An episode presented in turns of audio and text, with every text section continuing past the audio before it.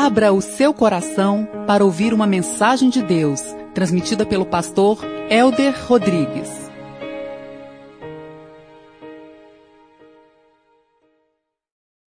Osés capítulo 6, verso 3.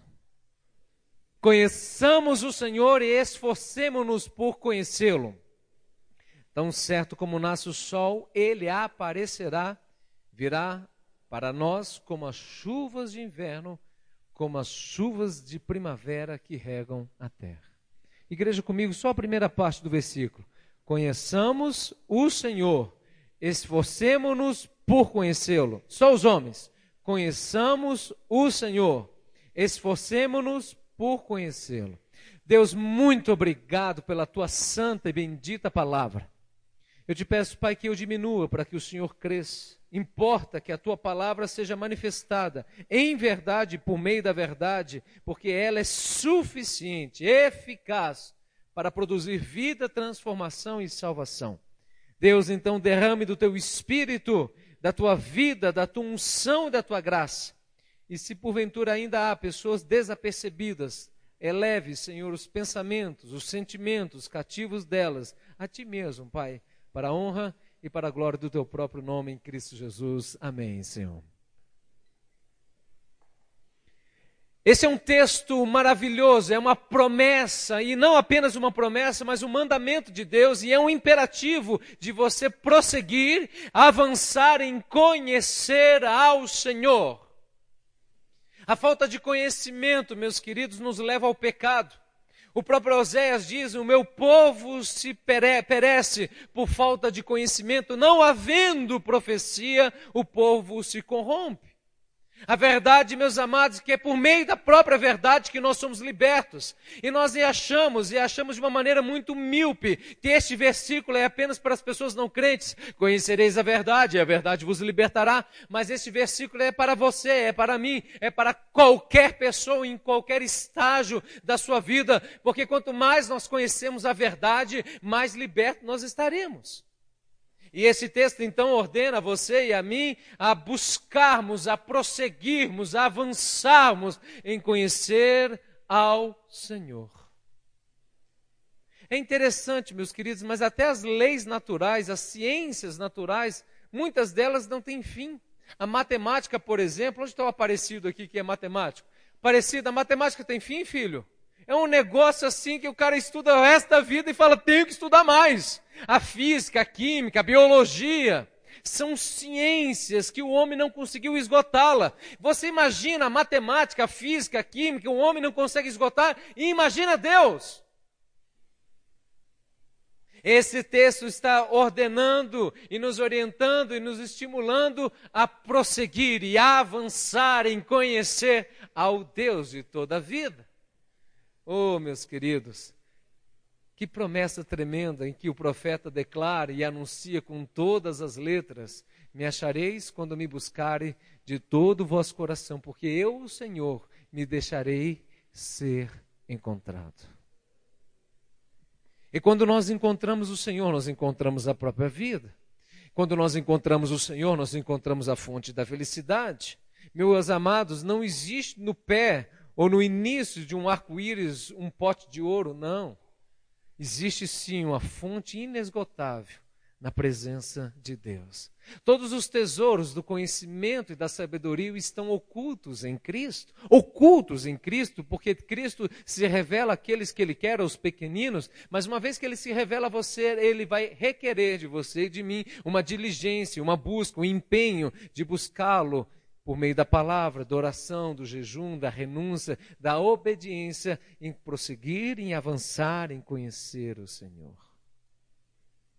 Imagine uma seguinte situação: você trabalha com alguém e essa pessoa é uma, uma pessoa extremamente abençoada e tudo que ele faz ou ela faz, ela faz com excelência, é um bom profissional.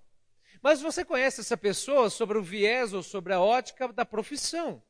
E aí, um belo dia, essa pessoa te convida para ir um jantar na casa dela. E aí você conhece a família desta pessoa e você fica mais encantado ainda, fala: "Nossa, ele não é apenas um bom profissional, ele também ou ela também é uma boa dona de casa, ou um bom marido".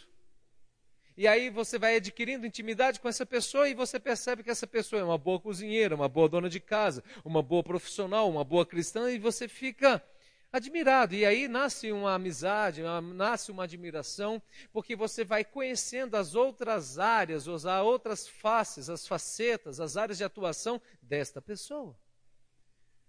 Agora você pode imaginar quem é Deus? A verdade, meus amados, João Batista diz que a vida eterna é essa, que conheçamos o Senhor. Nós vamos levar a eternidade para conhecer a Deus. Quanto tempo, pastor? Só a eternidade. Pouco tempo. Porque Deus é eterno. Deus é o Senhor dos céus e da terra.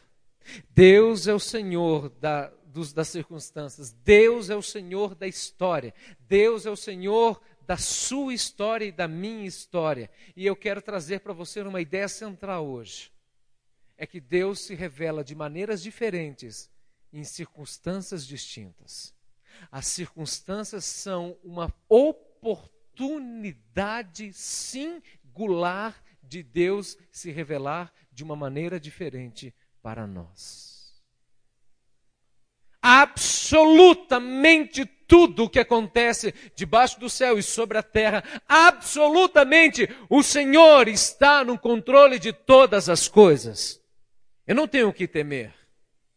E cada uma dessas ações que acontecem, sejam na história política, econômica, social, na história da minha família, no meu próprio coração, no meu interior, eu estou envelhecendo, pastor. Louvado seja Deus, senão você já estava na glória. Meus amados, não importa aonde o que acontecer seja íntimo, interno, familiar, pessoal, seja na empresa, na igreja, seja, meus amados, na nossa nação, nos Estados Unidos, no Iraque, aonde for, não importa. O Senhor é o Deus que se revela por meio das circunstâncias.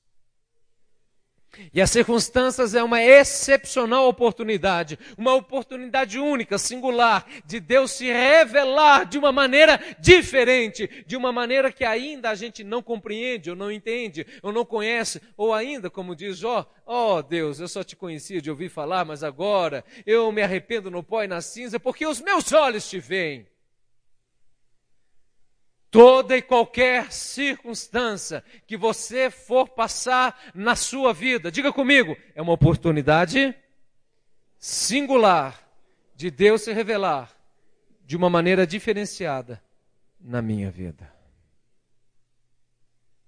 Deus é o Deus de Adão e o Deus de Eva, que todos os dias, na viração do dia, o Senhor revelava-se a ele.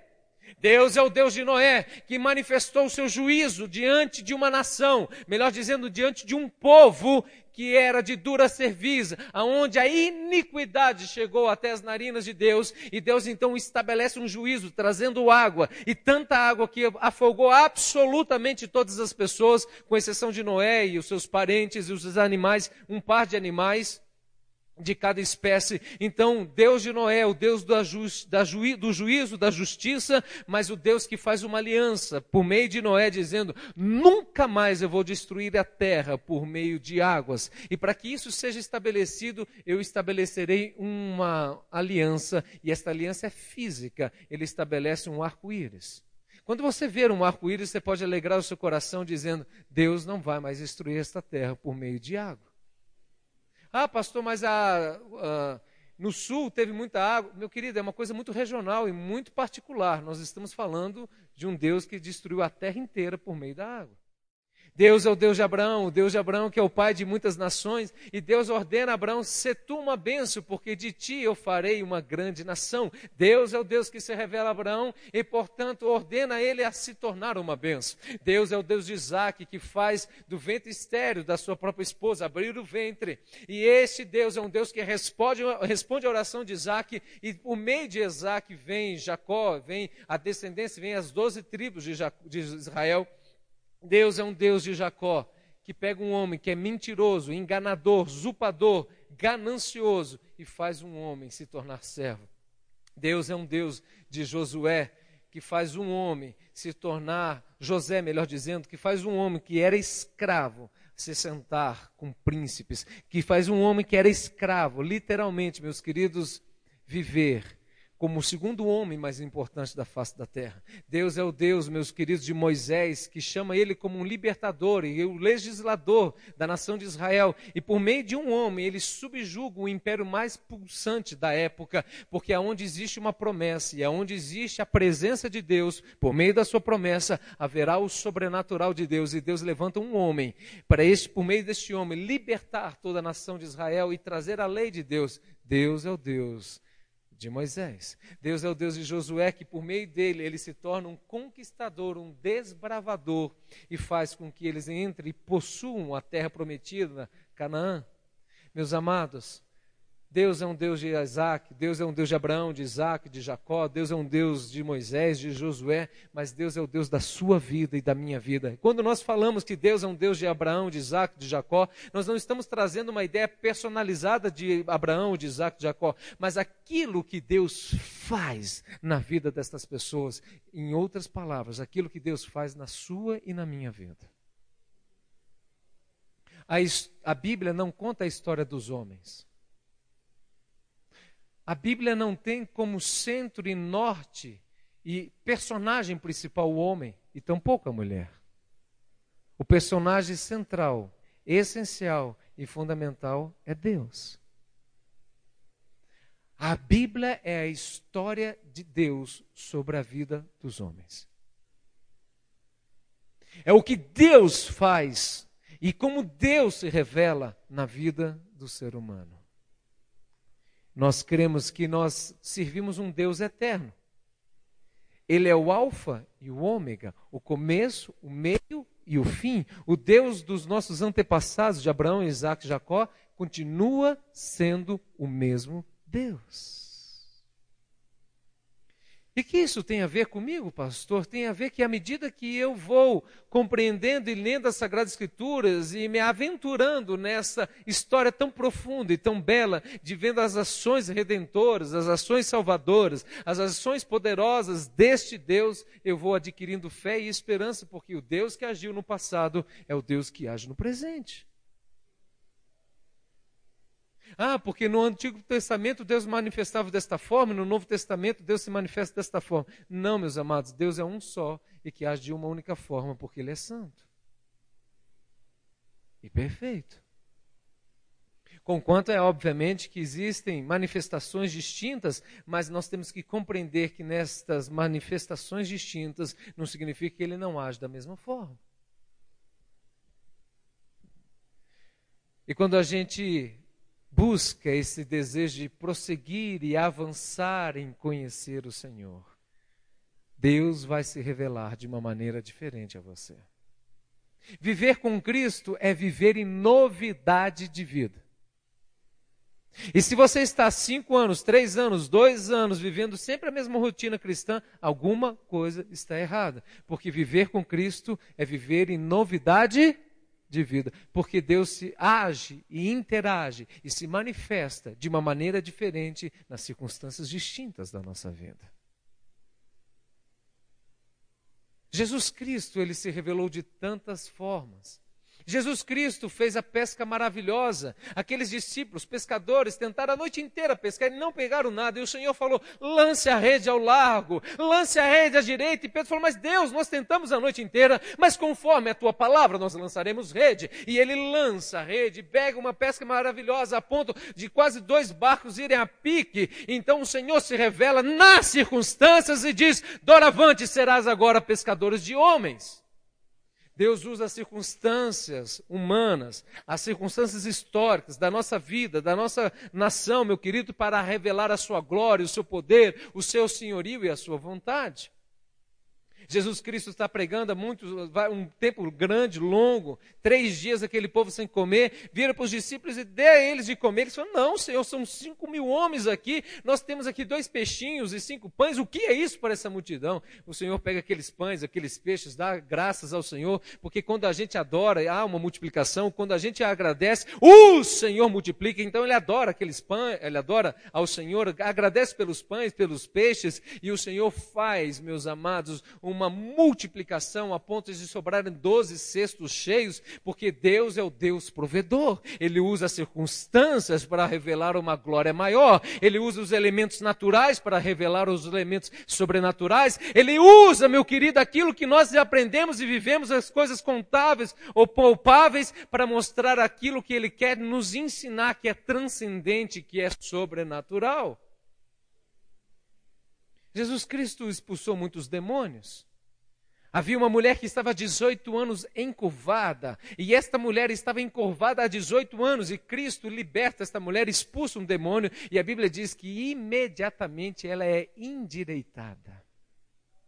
Existem enfermidades, meus queridos, que não são enfermidades da alma, não são enfermidades físicas, não são enfermidades biológicas, são enfermidades espirituais. Você pode ir em qualquer tipo de médico da face da terra, ele só vai ser curado se for o Senhor que for tratar. Porque o Senhor está mostrando, meus amados, que Ele é o Senhor da vida, e mais do que isso, aonde manifesta a luz, as trevas são dissipadas. Uma mulher samaritana que foi beber água no poço de Jacó, e Jesus Cristo, eu preguei esses dias sobre isso, e Jesus Cristo disse: Dá-me um pouco de beber. Como você, sendo homem, pode me pedir água? E o Senhor disse: Se você soubesse quem lhe pede da fonte que eu quero te dar, você me pediria. Porque esta água que você tem a beber, você voltará a ter sede. A água que eu tenho lhe oferecer, você nunca mais terá sede. E esta mulher diz: Me dê um pouco desta água para que eu nunca mais volte para cá. Mas o Senhor não estava falando de uma água física, o Senhor estava falando da água viva, daquele que crê no Senhor Jesus, e aquele que crê no Senhor Jesus, rios de água viva fluirão do seu interior. O Senhor estava dizendo: Eu sou Deus que sacio as necessidades mais profundas do homem, porque eu sou a fonte a jorrar para a vida eterna. O Senhor vira, está indo a Jerusalém, ele está prestes a ser crucificado, e o último caminho a ser a passar, ele passa na última cidade aonde ele seria depois crucificado, e havia um cego no meio da multidão, à beira do caminho, e ele escuta Cristo passar, e esse homem começa a gritar: Filho de Davi, tenha compaixão de mim. O Senhor para. Os discípulos dizem: Não, este homem está te perseguindo, este homem está atrapalhando aqui o nosso ritual, a nossa liturgia. E o Senhor fala: Mande chamar esse homem. E este homem dá um pau, um salto, lança a capa ao lado, e ele vai. Quando ele chega, ele era o Bartimeu. Bartimeu não é um nome, ele era filho de um general, um general de guerra judeu que tinha sido cegado pelos romanos, porque Roma estava mostrando que todo aquele que se levanta contra ele, Roma, será subjugado. E foi exatamente isso que aconteceu com o seu pai. Ele foi subjugado, ele foi morto. O seu filho foi agora, meu querido, se tornou cego, ou seja, furaram os olhos dele. E agora Jesus Cristo vira e fala: Veja, o que o Senhor está dizendo é que aquilo que o homem faz, o que o império das trevas fazem, ele, o Senhor é o Deus que traz restauração. Aquele homem era um outdoor de própria Roma, dizendo: todo aquele que se levantar contra César, a sua família morre ou se torna cega. E Jesus Cristo é a luz do mundo que veio para trazer vida. E todo aquele que crê no Senhor Jesus jamais passará, meu querido, mais nas trevas, porque a luz dissipa trevas. Deus usa as circunstâncias para falar conosco. Deus usa a circunstância para nos tratar.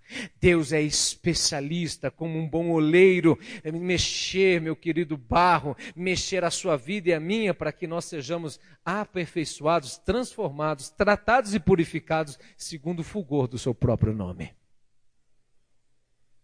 O Senhor não poucas vezes curou leprosos. Certa ocasião, um leproso chega perto dele. Um leproso não podia chegar perto de uma pessoa. Um leproso, sabe como que andava um leproso? Com um sino. E gritava: impuro! Impuro! E ele pegava um sino, literalmente um sino, para espantar. Era exatamente essa finalidade: espantar as pessoas, porque um leproso obviamente é uma doença que contagiosa, altamente contagiosa. Então ele gritava para como quem diz: Eu estou passando, abram alas, porque eu estou passando, e eu sou impuro, eu sou indigno, eu sou maldito, porque a lei me amaldiçoou, porque a enfermidade que eu tenho é maldita. Este homem chega-se perto de Cristo e diz: O Senhor pode me curar? Resposta de Cristo. Com paz, cheio, comovido de compaixão, ele toca naquele homem e diz a Bíblia que imediatamente aquele homem é curado. O Senhor não cura ele apenas fisicamente, o Senhor quebra as maldições, porque Jesus Cristo é o Deus que nos justifica e nos santifica. Deus usa as circunstâncias para falar com nós. Deus usa as circunstâncias para falar com nós. Por isso a palavra de Deus diz: alegrai-vos no Senhor, alegrai-vos em todo o tempo no Senhor, dei ações de graça ao Senhor em todo o tempo, porque esta é a vontade do Senhor em Cristo Jesus. Por isso a palavra de Deus diz, meu querido, alegrai-vos nas tribulações, porque as tribulações precisam ter ação completa. Alegrai-vos nas tribulações, porque na tribulação o Senhor vai produzir perseverança, e o Senhor vai produzir pureza, santificação e vai trazer e vai tratar o nosso caráter. Portanto, Deus é o Senhor da história, o Senhor da minha história e da minha vida, e das circunstâncias, das tribulações e das lutas, dos intempéries que nós passamos. Você pode glorificar o nome de Deus quando você aprende a entender que Deus quer agir por meio das circunstâncias para revelar a você uma faceta diferente a qual você ainda não conhece. Jesus Cristo vira para os discípulos, eles estão no monte orando, ele, Jesus vira para os discípulos e fala: Olha, cruza o mar de Tiberites. Aqueles homens eram adestrados e conheciam demais, meu querido, eram pescadores, aquele lago, e eles agora, seis horas da tarde, pegam o seu barquinho, vão cruzar o mar de Tiberites. É um lago que não é muito grande, meus queridos, não é um mar, se dá o nome de mar, mas é um lago, o lago de Tiberites. E então, meus queridos, diz a palavra de Deus que houve uma tempestade tremenda, e aqueles homens ficam até a quarta hora da vigília, mais ou menos cinco horas da manhã, portanto, quase doze horas, a quase aí a naufrágio.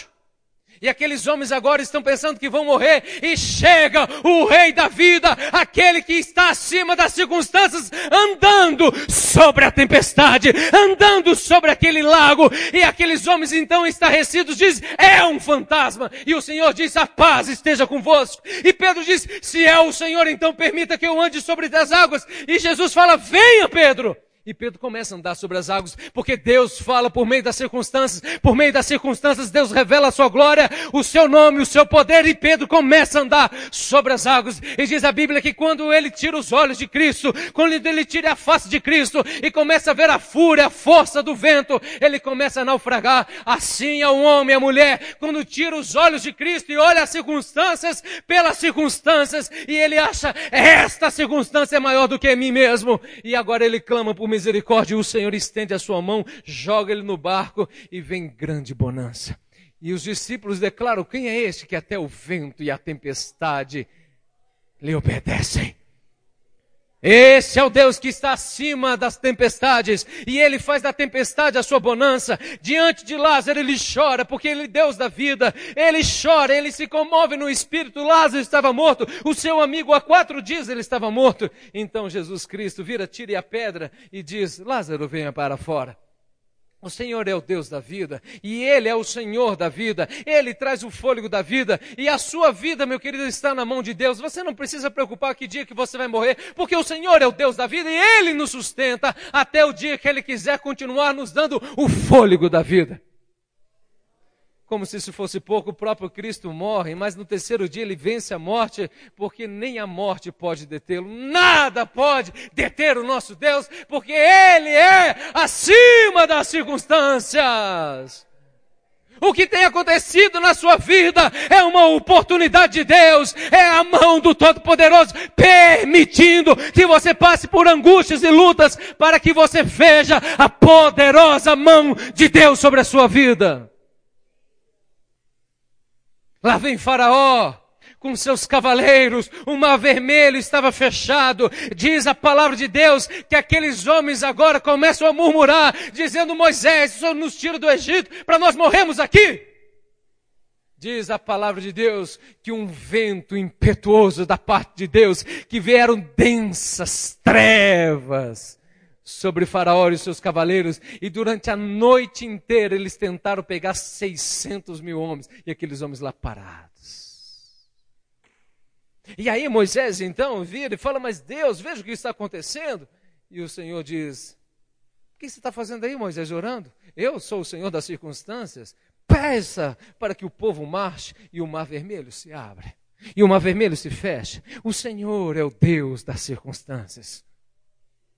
Ah, quando a gente enxerga as circunstâncias como o tratamento de Deus, tudo fica diferente.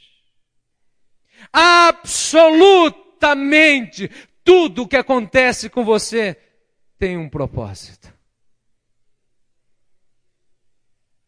Se a Bíblia diz que até os fios dos nossos cabelos estão contados, meus queridos, tudo tem um propósito. Pastor, você está ficando careca, tem um propósito? Tem, filho. É, não sei qual é, mas tem. Pronto. Pronto, pronto. E eu não preciso entender todas essas coisas, eu só preciso permanecer e crer e dizer: Eu vou ficar na tua presença, Deus. Você quer ver um meio que Deus usa as circunstâncias? Um dos grandes profetas do Antigo Testamento chamado Abacuque.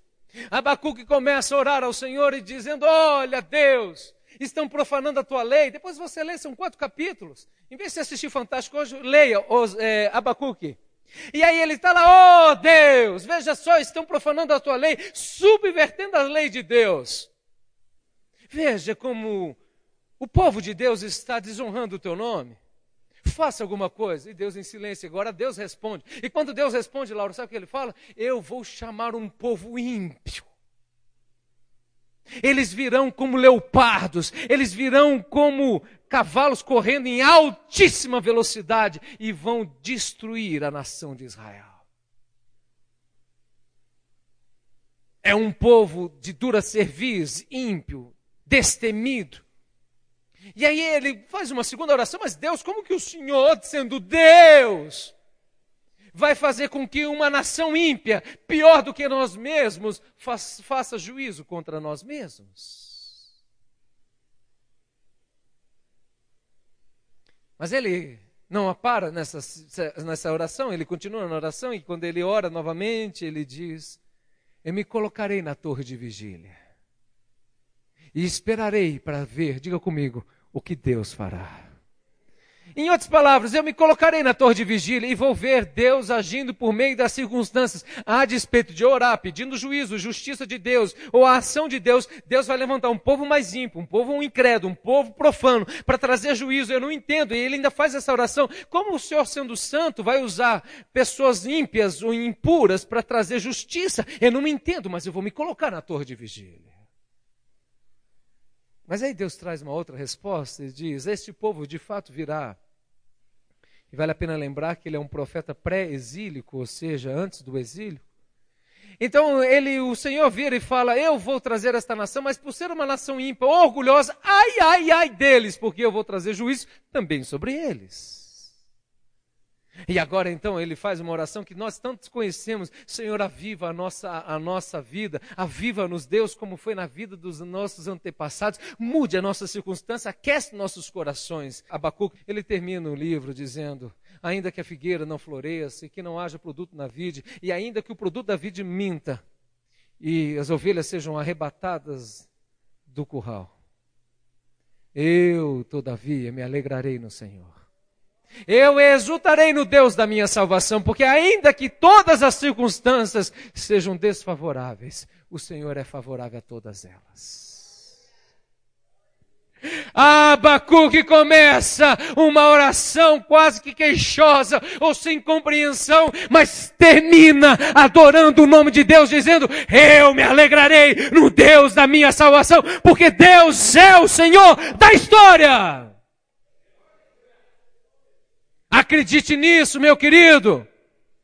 Quando o dia mal vier na sua porta, espero que não venha, mas se vier, você precisa enxergar além das circunstâncias, além da aparência, além da conta bancária, além do diagnóstico médico, além do que o marido seu está te fazendo e dizer o que o Senhor quer de mim, Senhor. Então você vai se colocar na torre de vigília. Você pode até dizer, eu não estou entendendo, mas eu esperarei pelo meu Senhor.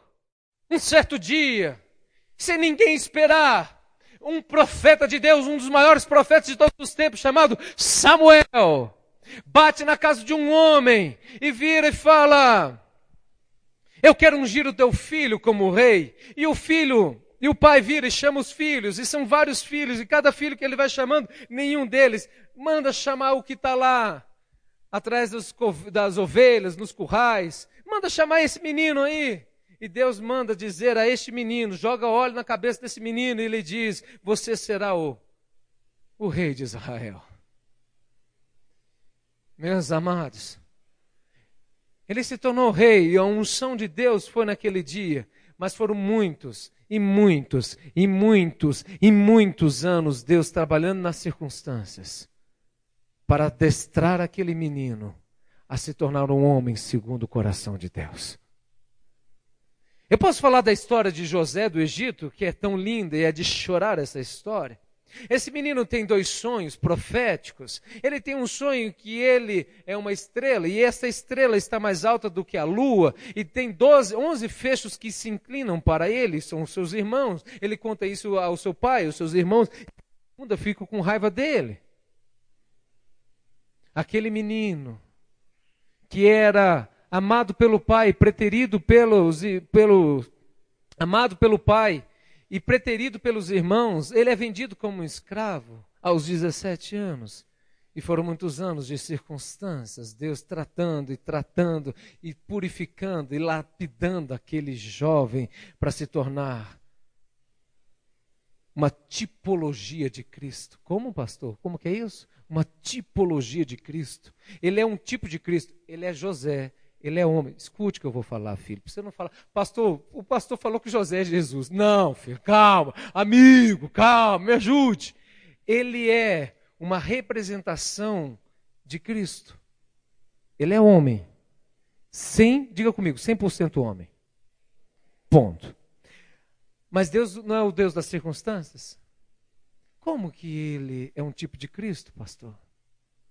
Eu te explico. Ele se tornou escravo e Jesus foi veio para ser escravo. Esse menino ele se torna agora uma autoridade e por meio desta autoridade todos os povos e todas as nações só poderiam ser alimentadas se passasse pela mão de Josué. Povos e nações, tribos e nações só serão alimentados se passarem por Jesus Cristo. Os irmãos lhe traíram e durante 20 anos ficaram com uma culpa terrível pela traição. E ele diz: O mal que vocês intentaram contra mim, Deus, diga comigo, transformou em benção. Porque Deus é o Deus das circunstâncias. Vou passando pela prova, dando glória a Deus. A gente canta demais essa canção e vive de menos ela. Cada dor, cada circunstância, cada episódio é uma, uma forma única, singular de Deus agir na sua vida. A Lara dava grávida do Rafael, apenas um pequeno testemunho, mas que foi muito marcante para nós. Você estava com quantos meses, meu amor, antes do Theo nascer? O Rafael estava naquela iminência, não nascia, nasce, não nasce, 40 semanas, como que é? Estava com quase 40 semanas. E ela era ansiosa porque o menino não vinha. Enfim, ela abre a palavra de Deus. E quando ela abre a palavra de Deus, você me ajuda aqui para você me lembrar. Vou dar para mim a melhor parte ler aqui, pra, porque aí fica diferente. Foi ela que viveu essa experiência. Assim diz o Senhor Deus: a porta do átrio interior, que olha para o oriente, está fechada durante os seis dias que são de trabalho. Mas no sábado ela se abrirá, e também no dia da festa da lua nova. Amados, eu estava, como ele disse, muito angustiada com o bebê que não chegava, já estava quase completando 40 é, eh, semanas e não conseguia mais dormir, não tinha posição, enfim. E todas as noites, madrugadas, eu ia lá para o quartinho dele, que já estava prontinho, só esperando ele chegar, e orava. Falava, Senhor, quando? Como é que vai ser? E uma noite, foi numa quinta-feira, Deus me deu essa palavra, né, que no sexto dia, durante seis dias permaneceria fechada e no sétimo dia, no sábado de lua nova, a porta seria aberta. E naquela hora eu tive a certeza no meu coração, ele vai nascer nesse sábado. Desci no escritório, peguei um calendário, constatei que o próximo sábado era um sábado de lua nova. E quando foi na madrugada, de sexta para sábado, minha bolsa rompeu e ele nasceu no sábado. Deus tem resposta para tudo nas nossas vidas. Quem pode dizer o Senhor é o Deus da circunstância? Prosseguimos e avançamos em conhecer o Senhor.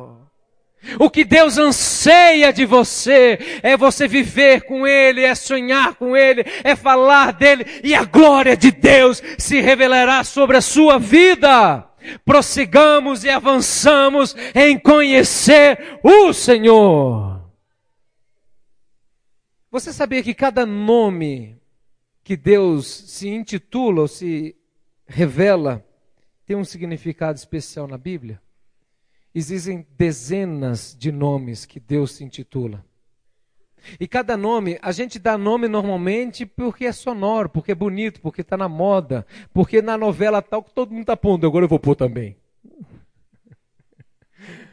Não, mas os nomes de Deus revelam o caráter de Deus. Os nomes, e os judeus têm essa ideia, eles têm um significado e um sentido, e isso é muito importante porque o nome de Deus é uma auto-revelação, uma revelação do próprio Deus acerca de nós. Por exemplo, quando você lê lá em Gênesis, capítulo 1, no verso 1, diz exatamente assim na Bíblia: No princípio criou o Elohim os céus e a terra. Ou seja, no princípio Deus criou os céus e a terra. No original, Deus ali está traduzido como Elohim. Elohim significa o Deus que está no controle de todas as coisas. A primeira revelação de Deus, a primeira palavra do próprio Deus está dizendo: Eu estou no controle de todas as coisas. Este é o Deus que Paulo diz ele traz à existência aquilo que não existe. Porque Deus é o Senhor das circunstâncias. Quando a gente vai lá em Gênesis, no capítulo 31, no verso 3, diz assim: El Berit de Betel, onde você ungiu uma coluna e me fez um voto, sai agora desta terra e volte para a sua terra natal. Esse nome El Berit significa o Deus da aliança.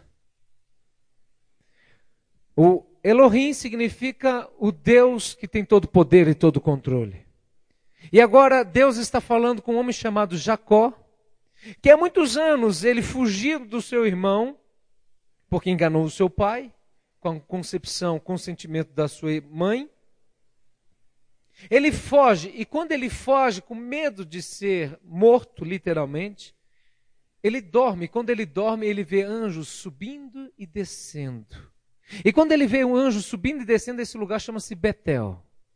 E quando ele vê anjos subindo e descendo, ele pega um azeite, ele joga esse azeite sobre um altar que ele erige, que ele levanta, e ele fala: Se o Senhor, que é o Deus do meu pai, o Deus de Isaac, me fizer prosperar e me der paz, eu darei tudo o dízimo para você. Ele faz um voto com Deus. E agora Deus fala assim: volte para a sua terra. Eu sou o Deus de Betel. Eu sou o Deus que você fez uma aliança. Olha, escute isso. El Berit de Betel, ou seja, Deus de Betel, aonde você ungiu uma coluna e me fez um voto. Sai agora desta terra e volte para sua terra natal, porque eu fiz uma aliança contigo. Por isso eu te prosperei e por isso estou fazendo você voltar à sua terra natal com paz. Meus amados, olha aqui para mim, todo mundo. Quando você faz um voto e uma aliança com Deus, isso é tão sério, meu querido, que Deus vai responder esta oração. A gente chama, vem aqui à frente, venha se consagrar ao Senhor e você deve vir mesmo. Você deve vir com grande expectativa, mas com muito temor e temor, porque a Bíblia diz: ninguém é obrigado a fazer um voto, mas se você fizer um voto, agora você tem que cumpri-lo, porque é melhor você não fazer do que fazer um voto e não cumprir. Esse texto está dizendo: Eu sou o Deus da aliança. Você fez um voto comigo há 20 anos, eu respondi a sua oração agora você volte. Pastor, eu fiz muitos votos e muitos deles eu não cumpri. Você tem que dobrar o seu joelho, descer no pó e na cinza e pedir perdão ao Senhor. Você está debaixo de juízo. Mas eu não estou fazendo isso para trazer esse temor para você. Eu estou falando isso, sobretudo, para mostrar para você que existe um Deus que está no controle de todas as coisas. Existe um Deus que faz um pacto e uma aliança contigo. Outrora nós não éramos povo. E a Bíblia diz, em 1 Pedro, capítulo 2, a partir do verso 9, agora nós somos povo. Outrora nós não tínhamos alcançado a misericórdia. Agora nós alcançamos misericórdia. E o Senhor diz: Nós somos povo de propriedade exclusiva de Deus, nação santa, sacerdócio universal, porque nós fomos aliançados com Deus. O Senhor é o Deus que é o Deus das circunstâncias e Ele usa absolutamente todas as circunstâncias na face da terra para mostrar a aliança que Ele tem com o seu. Jeremias capítulo 31 diz a palavra de Deus, assim como as leis físicas não podem ser quebradas, a minha aliança com Israel não pode ser quebrada. É por isso que Jesus diz que todos aqueles que o Senhor me deu, ninguém se perdeu, exceto o filho da perdição, para que se cumprisse as escrituras. Deus tem uma aliança com você, meu querido, e a aliança que Ele tem contigo, Ele vai te levar até as últimas consequências, até te colocar num, num leito, se necessário for, para que você faça a vontade dEle. Mas Deus não é apenas o Elohim, o El Beret, Beret, Ele é o El, El Menan, que significa o Deus da graça e o Deus da misericórdia. Existem dezenas, mais de uma centena de nomes da Bíblia. Eu estou citando aqui alguns apenas. Saibam, portanto, Deuteronômio, capítulo 7, no verso 9. Saibam, portanto, que o Senhor, o seu Deus, o Deus é Deus. Ele é Deus fiel, o El Neman, fiel, que mantém a aliança e a bondade por mil geração gerações daqueles que o amam e obedecem os seus mandamentos.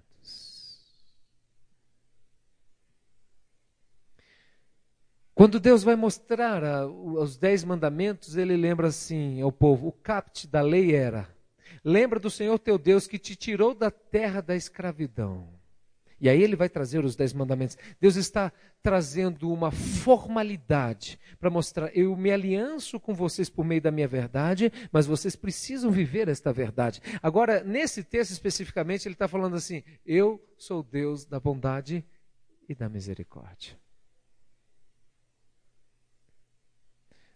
No dia mau, você pode dobrar o seu joelho, você pode chorar na presença de Deus.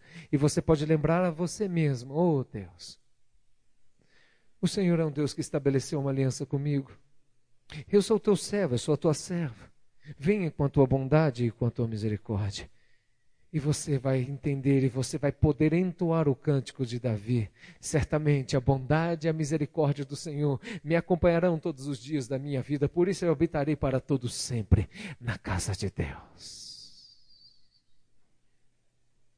Diga comigo, Deus é o Senhor das circunstâncias. E ele usa todas as circunstâncias. Ele usa todas as circunstâncias eu disse todas as circunstâncias para revelar a sua glória, o seu poder e a sua aliança para com o seu povo. E eles verão a diferença entre o justo e o injusto, os do que servem e os que não servem ao Senhor. E a Nissi, o Senhor é o meu estandarte, em outras palavras, Deus é o que nos dá vitória. Moisés construiu uma arca e chamou-lhe: O Senhor é a minha bandeira. Deus é o estandarte que nos dá vitória e conquista. Nós estamos falando aqui de quatro nomes nomes que Deus se revela à humanidade para dizer, meu querido, que Deus é um Deus relacional, que Deus é um Deus pessoal, que Deus é um Deus que fala por meio das circunstâncias, que Deus é um Deus adaptativo à nossa realidade, à nossa história, ao nosso momento, para que a gente entenda a linguagem dele. Por isso que quando Cristo vem na época dele, ele fala de pastores e pastos verdejantes, ele fala dos lírios do campo, porque essa era a linguagem do povo da época. Mas se ele viesse hoje, Marcel, ele falaria de rave, de soft, ele falaria de vírus, ele falaria de banda larga 4G, ele falaria de Wi-Fi, ele falaria de todas essas coisas. Porque Deus se revela por meio das circunstâncias para que o homem entenda o que ele quer dizer. À medida que o tempo vai passando, nós vamos vivendo novas fases na nossa vida. E cada uma destas fases, o Senhor quer se revelar de uma maneira diferente. A palavra de Deus diz que de glória em glória o Senhor vai nos transformando para a glória do teu próprio nome. A palavra de Deus declara que nele nós somos nova criatura e tudo se fez novo. As coisas antigas se passaram. Deus então ele vai recodificando o nosso passado. Mas como que ele recodifica o meu passado? Você enxergando de uma maneira diferente, entendendo que a poderosa mão de Deus estava te guiando, te conduzindo. Não, pastor, mas eu entrei no mundo das drogas, eu fui para o sexo, para as drogas e um monte de coisa errada. Deus estava permitindo que você fizesse isso tudo para que você chegasse no pó e na ciência e falasse: será que existe um Deus? E por meio dessas circunstâncias tão dolorosas e tão tenebrosas, e são circunstâncias é fruto daquilo que o ser humano semeou, ou que você semeou, ou que você deixou de semear de bondade ou de boa, coisas certas, para revelar que a graça de Deus se aperfeiçoa, que a graça de Deus nos alcança no mais tenebroso dos nossos abismos, porque Deus é o Senhor das circunstâncias. O cair é do homem mas o levantar é de Deus. Você pode ter caído muitas vezes e recorrido, ou ser recorrente nos mesmos erros e nos mesmos pecados.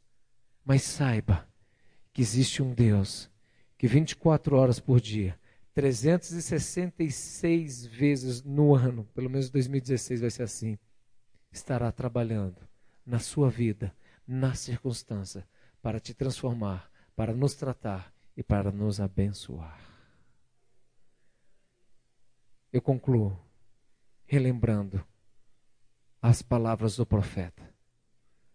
Conheçamos e prossigamos em conhecer o Senhor, tão certo como nasce o sol e ele aparecerá, virá a nós como chuva de inverno. A outra versão fala como chuva seródia, ou seja, chuva fora de época. A gente em Brasília sabe que a importância de uma chuva fora de época. Na seca, ele virá com seu unguento de cura, resgatando a terra e salvando aqueles que prosseguem e avançam em conhecer o Senhor.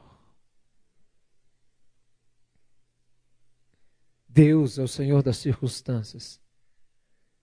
E Deus faz com que cada uma das fases e das etapas que nós passamos na vida, nós só temos uma única maneira de passar por esta fase. Diga comigo, aprovado.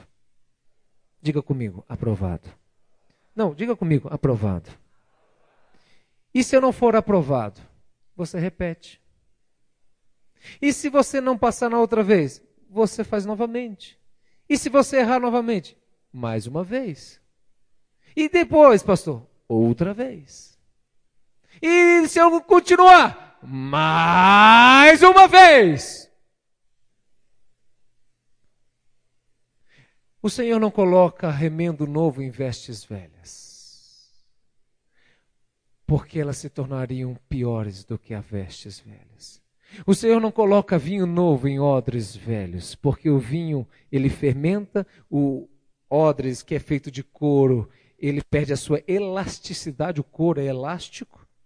Então este vinho novo que fermenta arrebentaria odres velhos. O que, que o Senhor faz, pastor? Ele derrama vinho novo. Quando existem odres novos quando nós mudamos o interior do nosso coração, e quando nós aprendemos a lição, e quando nós aprendemos, o Senhor nos prova e nos aprova.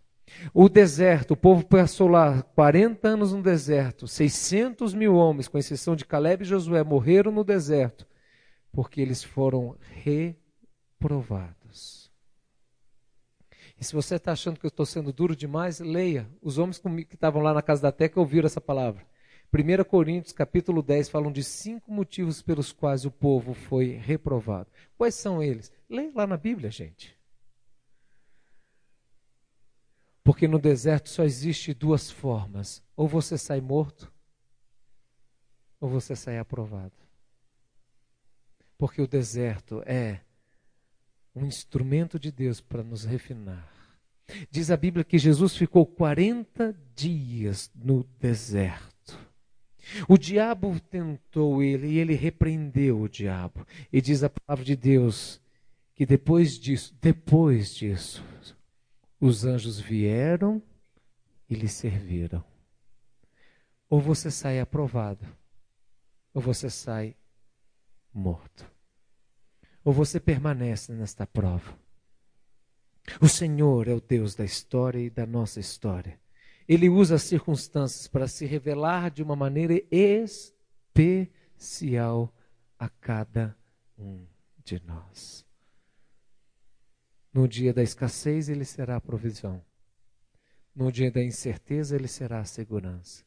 No dia do medo, ele será a sua paz. Deixa Deus se revelar na sua multiforme graça, que Deus é infinito e que nós possamos prosseguir e avançar em conhecer ao Senhor. Feche os olhos. Eu comecei o culto dizendo o que você é hoje, o que você tem hoje, aonde você está hoje, o que você faz hoje, é reflexo de duas verdades: da graça de Deus e daquilo que você semeou. O que você é, o que você tem, aonde você está, nada mais é do que a explicitação da graça e daquilo que você semeia. Ponto. Isso deve gerar em seu coração e no meu gratidão ao Senhor, porque até aqui o Senhor nos trouxe mas deve gerar também em meu e no seu coração reflexão. O que eu tenho colhido? É fruto do que eu tenho semeado. Tiago diz, irmão de Jesus, o meio-irmão de Jesus diz: Meus irmãos, considere motivo de grande alegria o passar por grandes tribulações ou provações. Pois a provação de vós tem que ter vai produzir fé, perseverança. E essa perseverança tem que ter ação completa, sem nada lhes faltar. O Senhor é o Deus das circunstâncias e Ele fala por meio das circunstâncias. E quando você tem a humildade de se arrepender daquilo que você está fazendo de errado, e quando você tem a coragem de perseverar naquilo que você está fazendo certo, o Senhor vai ser o Elohim, o Emanuel, aquele que vai te dar vida. Venha Jesus com teu espírito e a tua presença sobre o teu povo que aqui se encontra. Hoje é o primeiro dia, o primeiro domingo do ano. E é o primeiro dia para o resto da nossa vida. E você pode hoje tomar decisões diferentes. Diante das circunstâncias, entender o que Deus está requerendo de mim. Há pessoas que estão tantos anos passando provas financeiras e permanecem da mesma forma. E as provas continuarão. Porque ou a gente sai provado, aprovado, ou nós saímos num deserto morto. Porque tudo que Deus faz é perfeito. Mas Deus tem prazer em derramar do óleo novo a odres novos. E você hoje pode sair aqui com uma decisão. Pela graça de Deus, na suficiência do nome do Senhor que opera tudo em todos. o Senhor vai me fazer, porque assim eu vou deixar odres novos. Porque eu vou deixar Deus trocar as minhas vestes. Venha, Senhor, com teu espírito. Venha com a tua presença. Derrame da tua graça. Resplandeça, Senhor, sobre as nossas vidas. Leva-nos, Deus, a enxergarmos além das aparências, a irmos além dos sentimentos, a olharmos além do horizonte, mas fitarmos os nossos olhos na eternidade. Faça assim, Senhor, eu te peço. Derrama do teu espírito e da tua presença sobre o povo de Deus, sobre cada um de nós. É o que nós te pedimos agradecidos.